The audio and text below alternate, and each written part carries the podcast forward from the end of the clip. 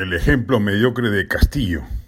El nombramiento de Ricardo Belmont como consejero presidencial pone de manifiesto la rampante mediocridad con la que este gobierno viene manejando el Estado y desplegando políticas públicas. Salvo pliegos en los cuales sus titulares son gente competente, que son los menos, hay sectores completos del Estado entregados a la medianía y torpezas más asombrosas.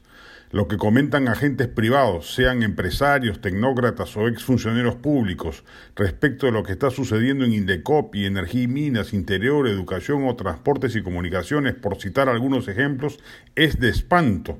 En algunos casos, inclusive, la mediocridad se combina ya precozmente con rampantes indicios de corrupción. De alguna manera en los 90 se lograron crear islas de excelencia en el Estado peruano. La tecnocracia liberal fue capaz de generar espacios donde el Estado sí funcionaba, era eficaz y expeditivo respecto de sus obligaciones esenciales. Mal que bien, esa tecnocracia y burocracia fueron sostenidas en el tiempo e inclusive mejoradas en algunos sectores por los gobiernos sucesivos de la transición democrática.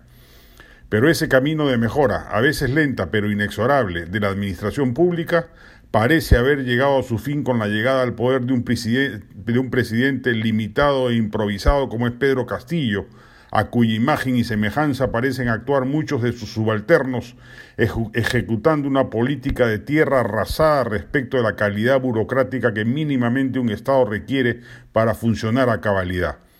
Parecemos condenados a ellos, aun cuando el presidente Castillo enmiende rumbos políticos gruesos y, por ejemplo, se desprenda del álamo ADEF y deseche la absurda idea de la Asamblea Constituyente, completando un camino positivo que ha comenzado con el apartamiento de Vladimir Cerrón, no parece que nos vayamos a librar de decisiones disparatadas recurrentes o de baja calidad burocrática de amplios sectores de la administración pública.